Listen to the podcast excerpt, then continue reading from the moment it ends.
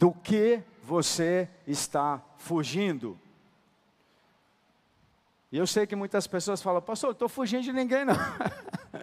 Tirando os cobradores que vão lá em casa de vez em quando, o resto está tudo certo. Mas eu sei que muitos vão descobrir e se livrar da síndrome de fugitivo. Um fugitivo é alguém que não tem paz. A vida fugindo, se escondendo, ela é terrível. É, eu me lembro de um, de um seriado, lembrei agora, que passou algumas pessoas depois da Segunda Guerra Mundial, os nazistas, aqueles que conseguiram sobreviver, eles fugiram. E teve um que veio até para o Brasil, alguns foram para a Argentina, sumiram. E a partir daí, alguns conseguiram viver muito tempo longe, mas como fugitivo. Alguém que tem que se esconder, tem que trocar de nome, não pode falar do seu passado. E por mais que você possa imaginar que essa pessoa tem uma vida normal, ela não tem, porque ela não tem identidade. A vida de fuga é uma vida fadada ao peso, ao fracasso, à agonia. Não tem paz alguém que está fugindo.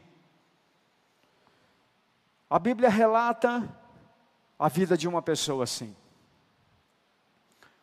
Jacó foi um fugitivo por muito tempo na sua vida. Essa história, história de Jacó, ela é feliz, porque tem um final feliz, mas é dramática, porque é a história de, um, de, um, de dois gêmeos.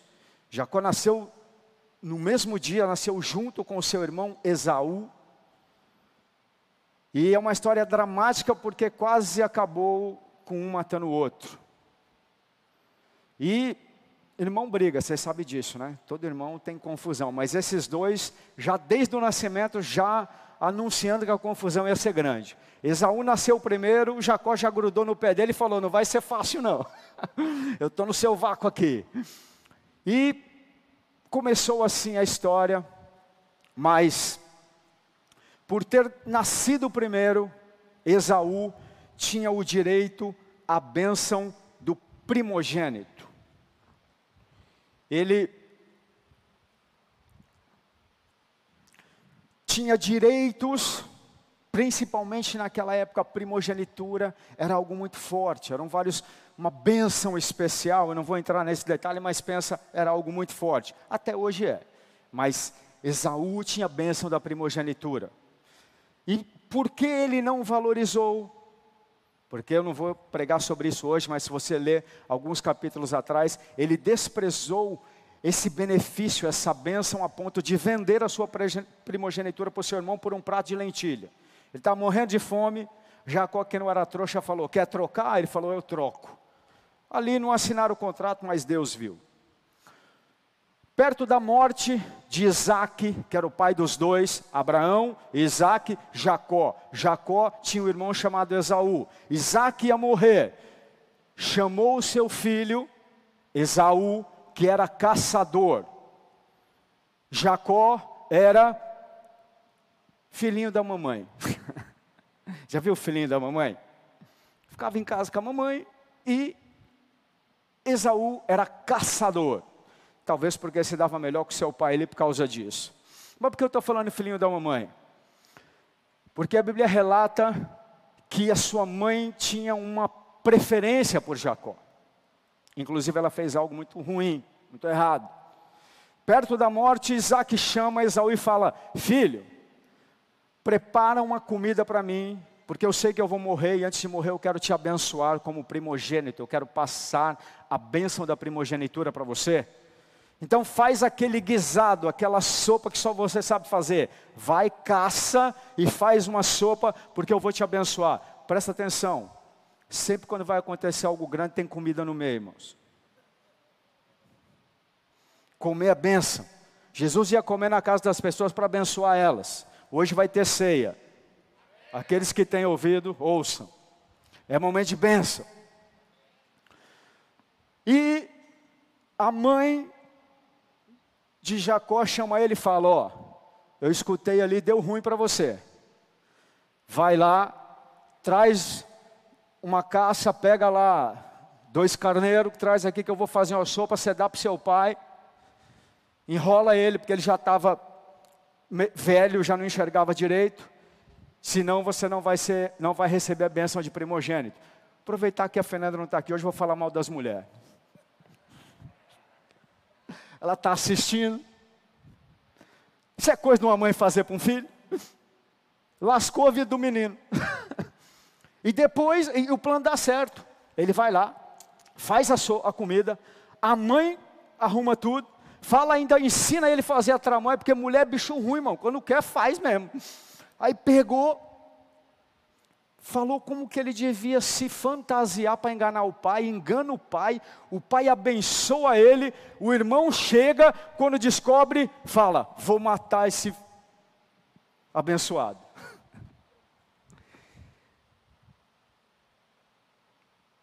Gênesis 27, verso 21. Esaú passou a odiar Jacó por causa da bênção com que o seu pai o tinha abençoado, e disse em seu íntimo: Os dias de luto do meu pai se aproximam, então matarei meu irmão Jacó. Esaú falou: Vou matar esse cara. Chegaram aos ouvidos de Rebeca, o verso 42, essas palavras de Esaú, seu filho mais velho. Então ela mandou chamar Jacó e falou: Deu ruim. E lhe disse: Eis que o seu irmão Esaú se consola fazendo planos para matá-lo. Agora, pois, filho, ouça bem o que vou dizer: levanta-te e fuja para a casa do meu irmão Labão, em Arã. Fique com ele alguns dias até que passe o furor do seu irmão e cesse o rancor dele contra você e se esqueça do que, você, do que você fez para ele. Deixa eu arrumar uma coisa aqui antes que as mulheres ficam bravas comigo. Realmente essa mãe errou muito, porque ela induziu o filho a enganar o pai, roubar a bênção do irmão e depois mandou ele fugir ainda. Agora, será que ela não fazia isso porque o pai protegia o outro? Não, não sei. O que eu estou querendo dizer é o seguinte: não necessariamente a culpa é dela. Nós não conhecemos o contexto Há muitos pais que são omissos. Talvez o pai se identificava mais com Jacó, com, com Esaú, porque era caçador. E por causa disso, talvez a mãe tomou as dores do filho e fez essa besteira tremenda.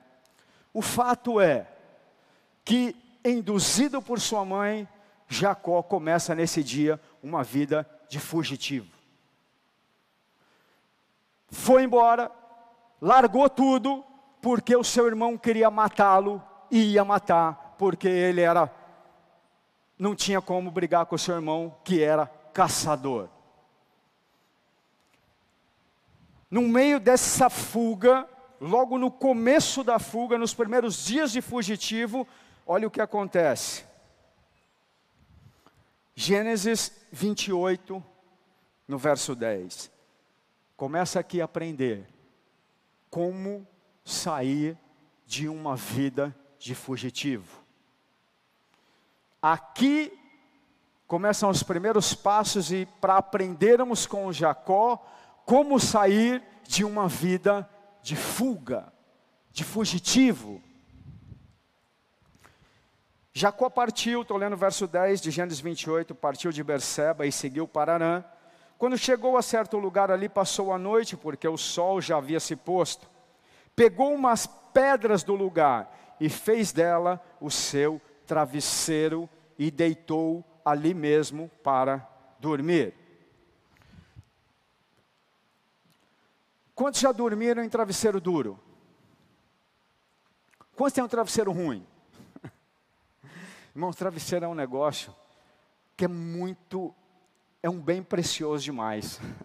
E quanto mais tempo passa, irmão, não te vendo meu travesseiro por dinheiro nenhum do mundo. Vou contar um segredo para você. Eu tenho dois, um aqui e lá nos Estados Unidos. Quando eu fui viajar agora lá de São Paulo, eu levei ele. Coisa de velho, conta para ninguém. Irmão, dormir no seu travesseiro é a melhor coisa do mundo.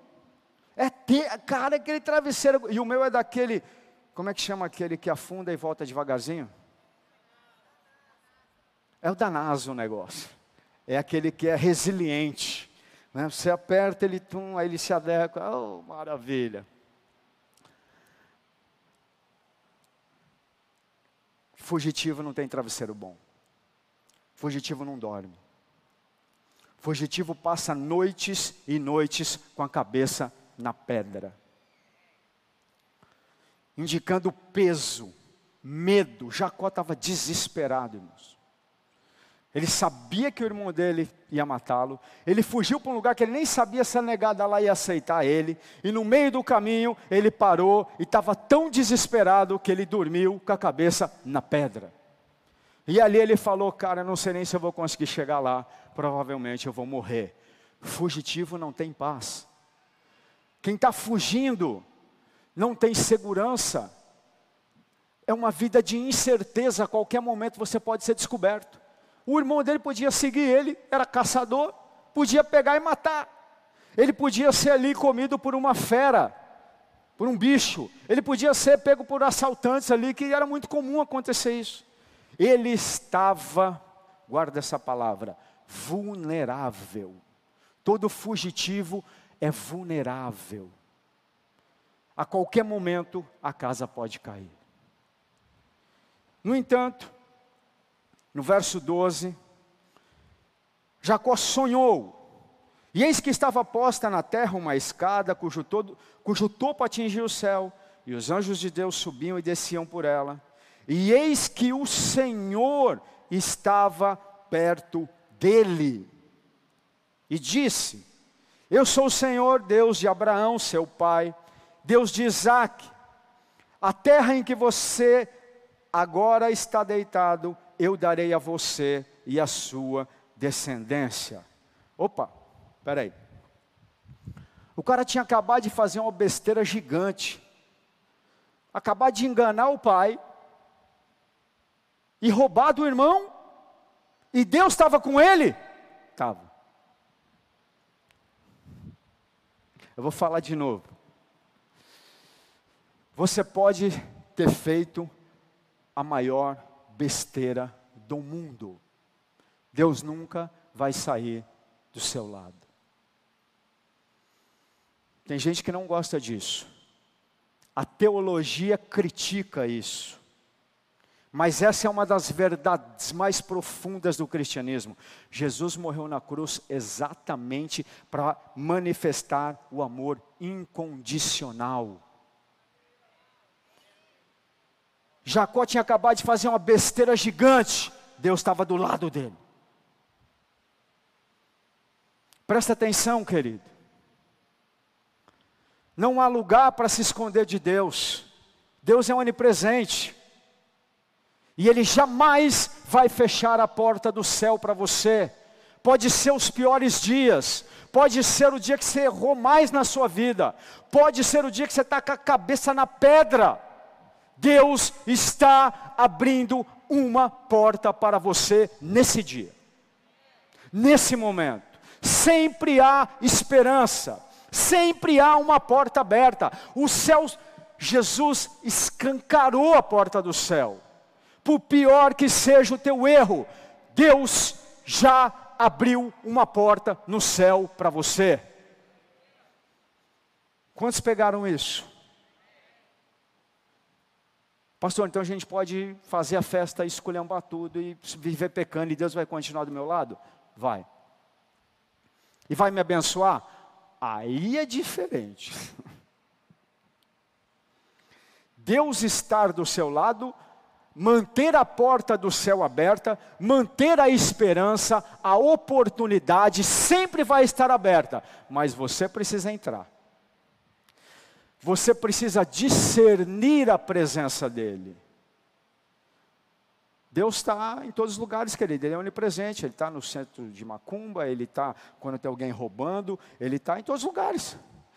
Mas as pessoas não percebem, porque Deus é Espírito.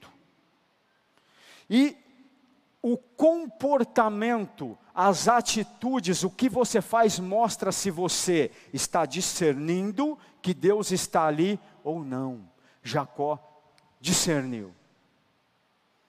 No pior momento, quando ele estava ali naquele desespero, ele acordou. E olha o que ele fala. Verso 16.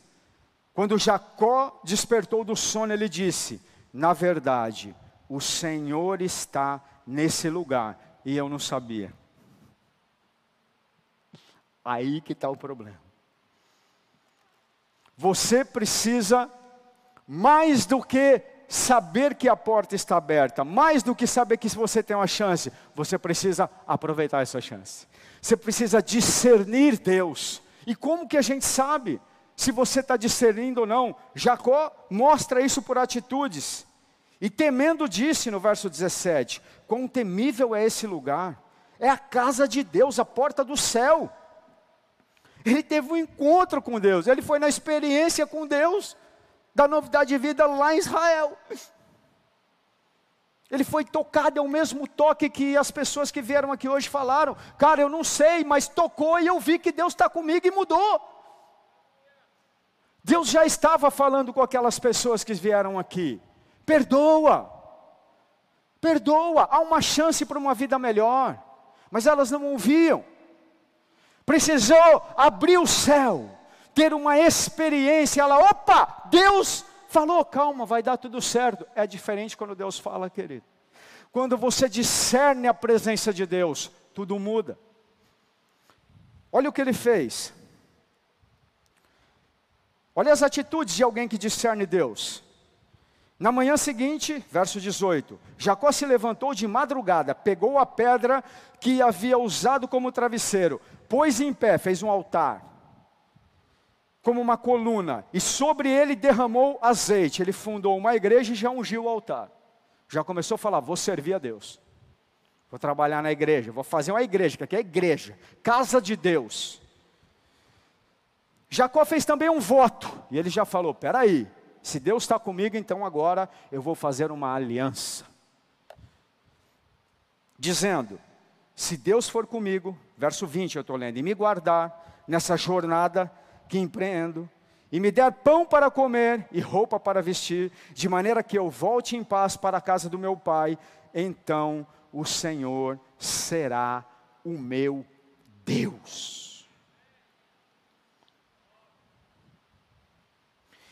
E a pedra que pus como coluna, e a igreja, será a casa de Deus.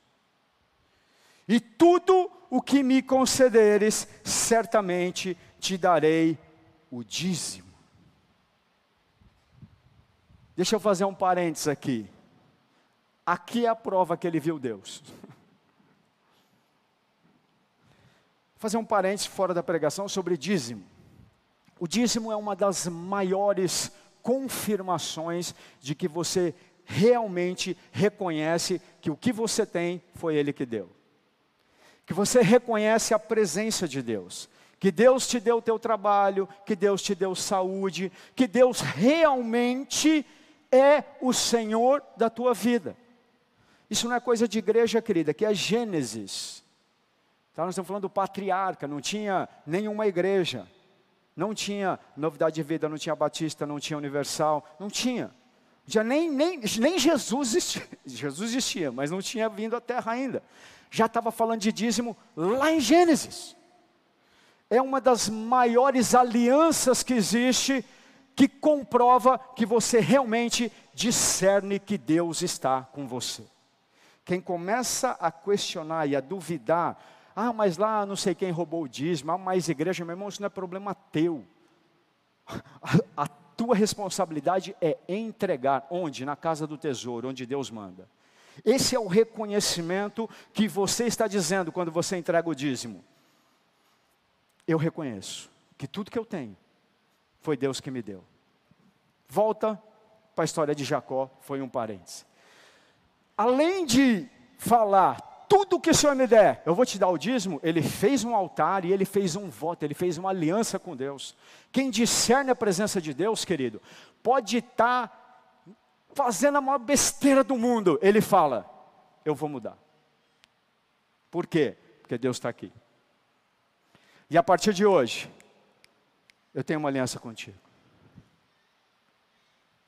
Jacó decidiu ali mudar, mas não de palavra, não de roupa. Ele realmente fez uma aliança com Deus. Quantos estão entendendo? Olha que história tremenda essa, querido. A história de Jacó continua, eu não vou mergulhar. Ele, por estar aliançado com Deus, agora ele é abençoado. Ele chega lá em Labão, serve Labão, casa, tem filhos, prospera, Deus abençoa o homem, ele fica rico, e aí chega o dia que Deus fala: Jacó, vamos acabar com essa história de fugitivo agora. O que eu vou falar agora vai ser uma facada no coração de alguns.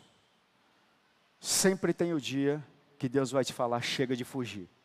E para muitos aqui é hoje. Chega de fugir. Às vezes Deus tem que te preparar, te levar por um caminho, te fazer passar por situações, deitar em pedras, para você abrir o teu coração, mas vai chegar o momento que Ele vai falar: é hora de arrumar a besteira que você fez. É hora de se arrepender. É hora de voltar lá e enfrentar. E esse dia chega para Jacó. Gênesis 32. Desculpa, 31. Verso 2. Jacó, por sua vez, reparou que o rosto de Labão não lhe era mais favorável como antigamente. E o Senhor disse a Jacó: Volte para a terra de seus pais e para a sua parentela, e eu estarei com você. Em outras palavras, se você não voltar, eu não estou mais com você. É hora de arrumar. Se você quer continuar sendo abençoado, continue fazendo o que Deus pediu para você fazer. Por um lado, as portas jamais vão se fechar. Sempre há uma oportunidade. Você pode estar no inferno, querido. Sempre vai ter uma oportunidade. Mas com Deus não tem atalho. Com Deus você vai precisar arrumar as besteiras que você fez e pegar o caminho certo. Ainda que Ele tenha que levar você a dormir muitas noites no tijolo de pedra, no travesseiro de pedra. Ainda que tenha que comer muita bolota, ainda que tenha que passar muito tempo, ainda que ele tenha que te prosperar, ainda que ele tenha que fazer você conhecê-lo como Senhor, ainda que demore anos. Jacó aqui foi 7, 14, sei lá, pelo menos uns 20 anos aí. Mas chegou o dia. Hoje, você precisa deixar de ser fugitivo. Jacó, graças a Deus, decidiu voltar. Obedece a Deus e vai na direção do seu maior desafio, porque ele tinha certeza que o irmão dele ia matar ele. Tudo que Jacó não queria era enfrentar isso, querido. Ele já tinha colocado na conta do esquecimento. Ele já tinha falado, rapaz, faz tanto tempo isso aí que já passou, deixa para lá. Ei, não passa não. Há situações, há feridas, há coisas que nós fazemos que precisam ser arrumadas. Porque se não forem, você vai ficar fugindo a vida inteira disso. E um fugitivo nunca vai ter paz. Jacó volta, mesmo morrendo de medo. E olha o que acontece. Capítulo 32, verso 3. Então Jacó enviou mensageiros adiante de si a Esaú. Ele falou: Vou mandar negada na frente para ver como é que está, né? seu irmão a terra de Ser, território de Edom, e lhe deu essa ordem: Assim vocês falarão ao meu senhor. Já começou a chamar Esaú de senhor, já começou a se humilhar. O seu servo, Jacó, ele já chegou baixinho. Seu servo. Seu servo Jacó manda dizer isso. Como estrangeiro morei com Labão, e cuja companhia fiquei até agora.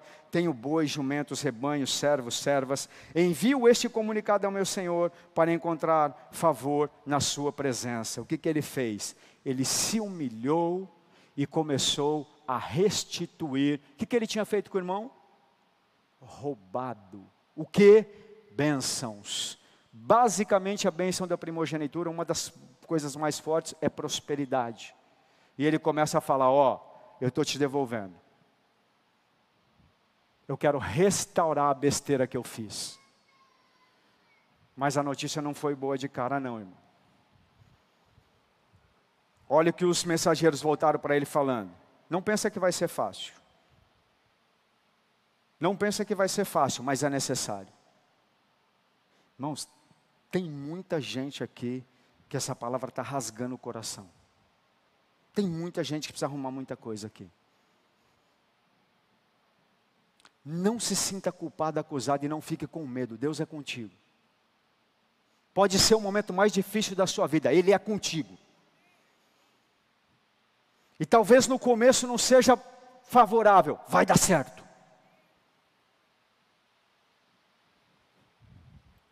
Olha a notícia que os mensageiros trouxeram. Os mensageiros voltaram a Jacó dizendo: Fomos até o seu irmão Isaú.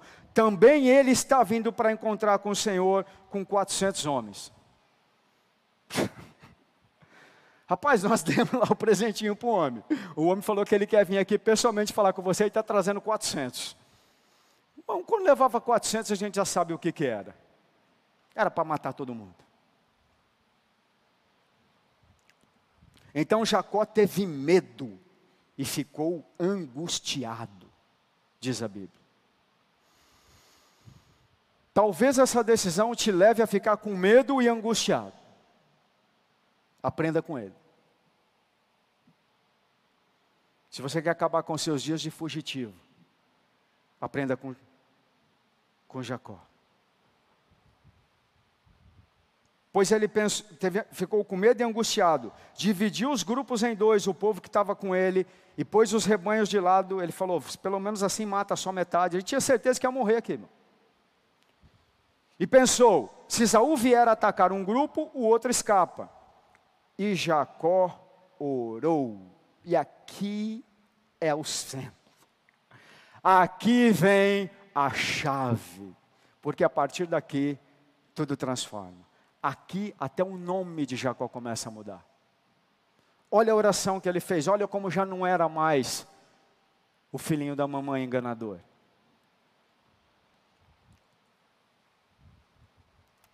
Deus de meu pai Abraão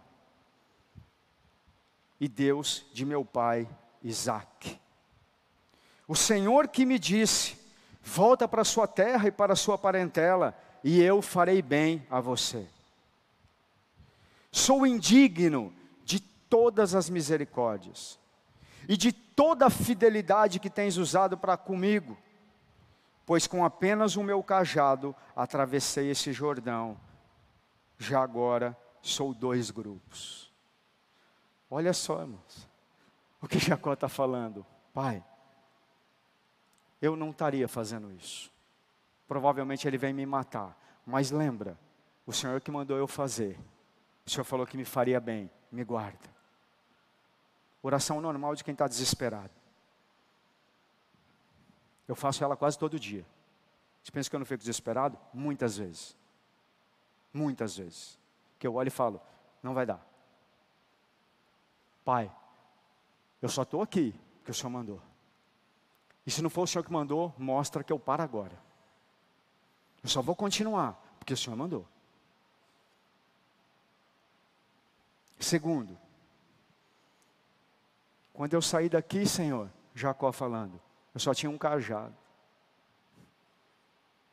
Hoje, eu tenho servas, gado, eu sou rico.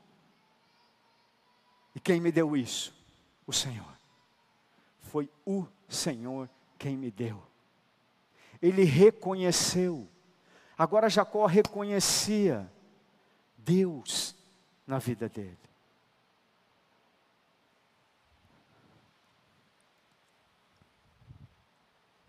livra-me das mãos do meu irmão Esaú, porque temo que ele venha e ataque a mim e as mães dos meus filhos.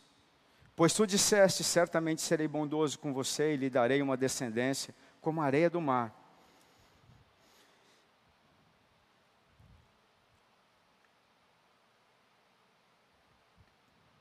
Diante dessa postura de Jacó, Deus cela e acaba com o tempo de fugitivo e transforma ele num príncipe. Naquela mesma noite, vou ler agora Gênesis 32, 22, e aqui eu quero que você preste atenção na leitura, se puder colocar junto. Naquela mesma noite, verso 22, Jacó se levantou, tomou suas duas mulheres, duas servas, onze filhos, e passou o val, é vale do Jaboque. Reuniu todos e fez com que passassem o ribeiro, também fez passar tudo o que lhe pertencia. Jacó ficou sozinho. E um homem lutava com ele, até romper o dia. Vendo este que não podia com Jacó, tocou-lhe a articulação da coxa, de modo que a junta da coxa de Jacó se deslocou na luta. Então o homem disse: Deixa-me ir, pois já rompeu o dia. E Jacó respondeu: Não o deixarei, o deixarei ir, se você não me abençoar. Jacó vai para a presença de Deus como única alternativa. Deus não pode ser a última alternativa, Ele tem que ser a única alternativa. O tempo inteiro. O tempo inteiro é nele que você precisa buscar as suas decisões. Então o homem perguntou: Como você se chama? E ele respondeu: Jacó, que a raiz da palavra significa enganador. Uma das traduções. Então disse: Seu nome não será mais Jacó, mas sim Israel. Uau, querido. Conhece Israel? É por causa disso aqui. Ele é o pai das doze tribos, Jacó.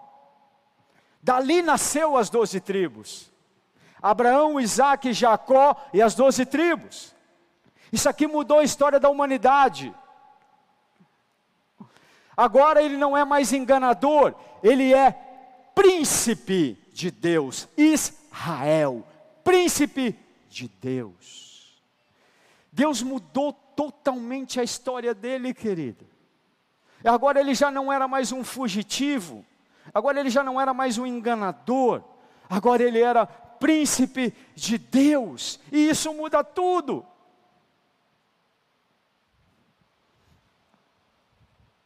Ao obedecer Deus, se arrependendo, se humilhando, restituindo o que ele tinha roubado, Jacó transformou totalmente o final dessa história. Gênesis 33, 1. Quando Jacó ergueu os olhos e viu que Esaú se aproximava com quatrocentos homens. Repartiu os filhos entre Lia, Raquel e as duas servas. Pôs as servas e os seus filhos à frente. Lia e os seus filhos estavam atrás de Raquel e José por último. E ele mesmo se adiantou, se prostrou em terra sete vezes, até aproximar do seu irmão. Então Esaú correu ao encontro dele e se abraçaram, pôs os braços em volta do seu pescoço e o beijou, e eles choraram. Que bom poder chorar com um final feliz. Porque a história poderia ter sido totalmente diferente.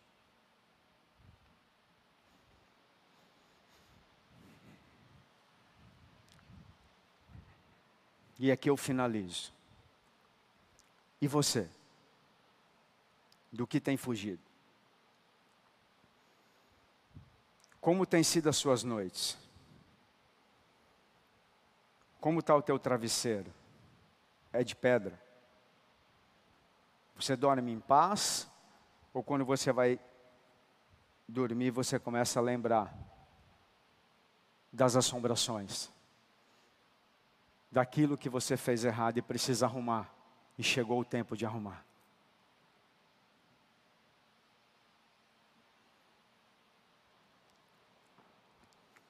Sabe, amados, Deus não te trouxe aqui para arrancar a casca da sua ferida para doer. Ele, ele te chamou aqui para curar a tua ferida. Porque Ele quer tirar o medo, a vergonha e a falta de paz que todo fugitivo tem. Apagar de vez essa mancha. Apagar de vez o erro. Para que você possa ser alguém com identidade. Alguém que pode abrir a sua vida. Um príncipe de Deus. Que vai ser abençoado para abençoar outros. Até hoje, nós somos abençoados por causa dessa história.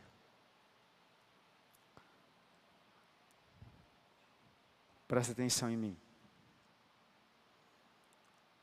Deus está falando com muitos aqui. Alguns estão distraídos, e se forem fugitivos, vão continuar como fugitivos. Mas se Deus está falando com você, querido, chegou o teu dia. Ele quer te transformar num príncipe. Ele quer tirar a vergonha.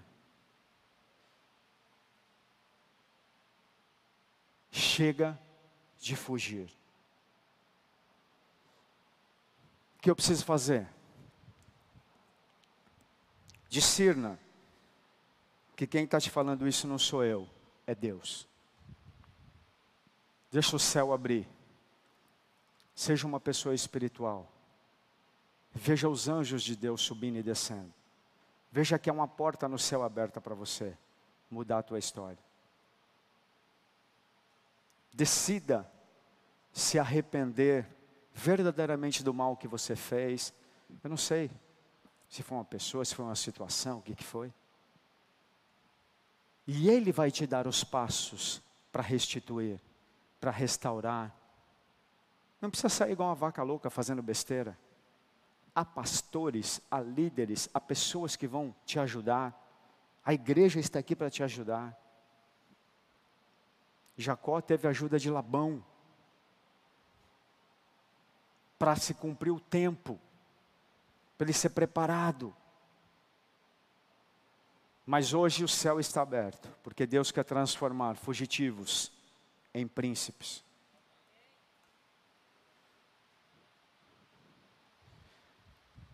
Nós vamos cear, e eu falei para você que na comida tem um sinal de benção. Nós vamos cear agora, agora não. Não precisa, calma. Eu estou ligando esse momento com a ceia. Porque você precisa fazer uma aliança com Deus. A primeira coisa que Jacó fez foi uma aliança com Deus. Ele discerniu a presença e falou: Cara, isso aqui é a casa de Deus. Presta atenção, amado. Você está na casa de Deus. Deus abriu o céu. Você teve um sonho. Reconheça. Faça uma aliança com Ele. Tome da ceia. Coma com Deus. Deixa Ele te alimentar espiritualmente. Deixa Ele te dar força. Deixa Ele te dirigir.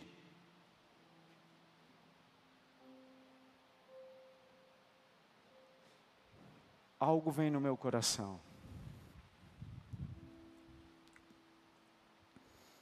Alguns têm fugido do próprio Deus.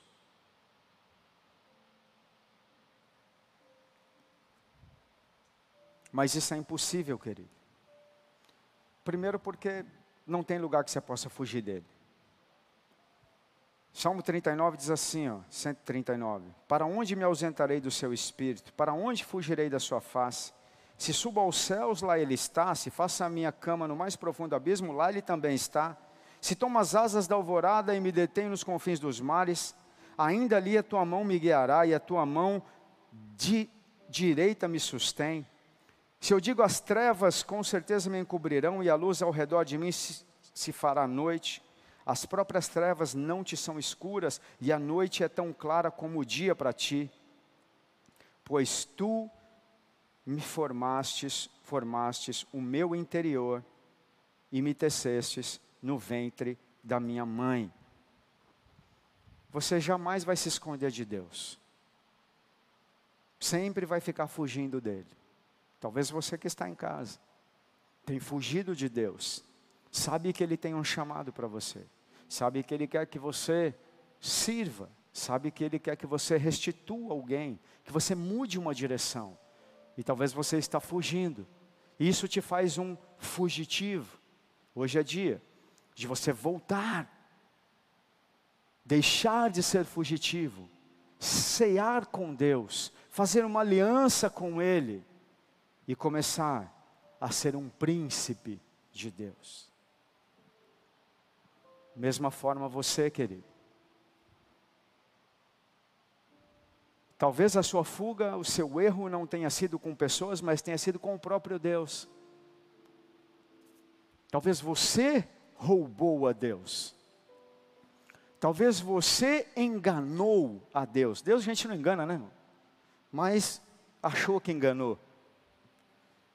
Talvez você defraudou Deus. Hoje é tempo de voltar Hoje é tempo de se arrepender. Hoje é tempo de se aliançar. Voltar. Ser um príncipe